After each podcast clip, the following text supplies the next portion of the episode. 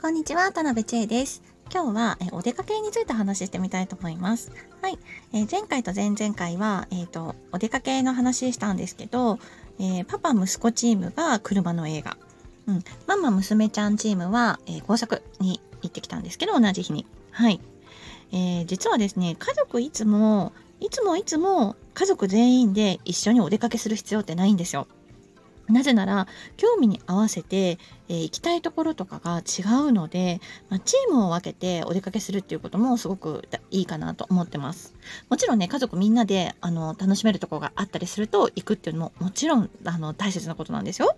はい、ただですね興味はあの人それぞれ違いますし、まあ、性別とか年齢に合わせても違いますし、まあ、その場所で、えー、ちゃんとねあの待ったりとか、あの走ったりしないで待てるかみたいなことも発達段階によって違うと思うんですよ。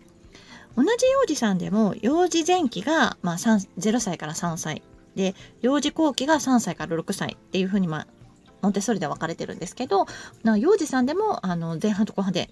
違いますね待てる具合が違いますし、えー、そういうことを考えるとまあじゃあ上の子の興味に下の子が合わせられる合わせなきゃいけない場面もしんどいですし、まあ、反対もねしんどいですしなのであの子供ね兄弟がいる場合ねあの一人一人に合わせてあげて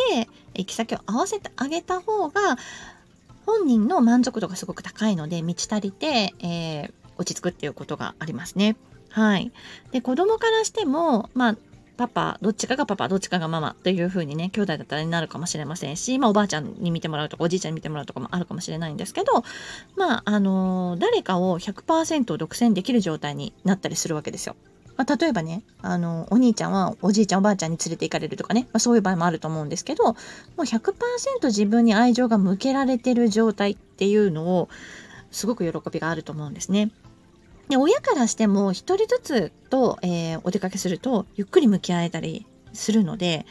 まあ、あの満足度もね高いし幸せ度も高くなってくるっていうこともありますので、えー、興味に合わせていくところをあのチーム分けして、えー、変えてみるっていうのはとてもおすすめしています。意外かもしれないんですけど、え、ちょっと考えてみてくださいね。はい。ではまたお会いしましょう。失礼いたします。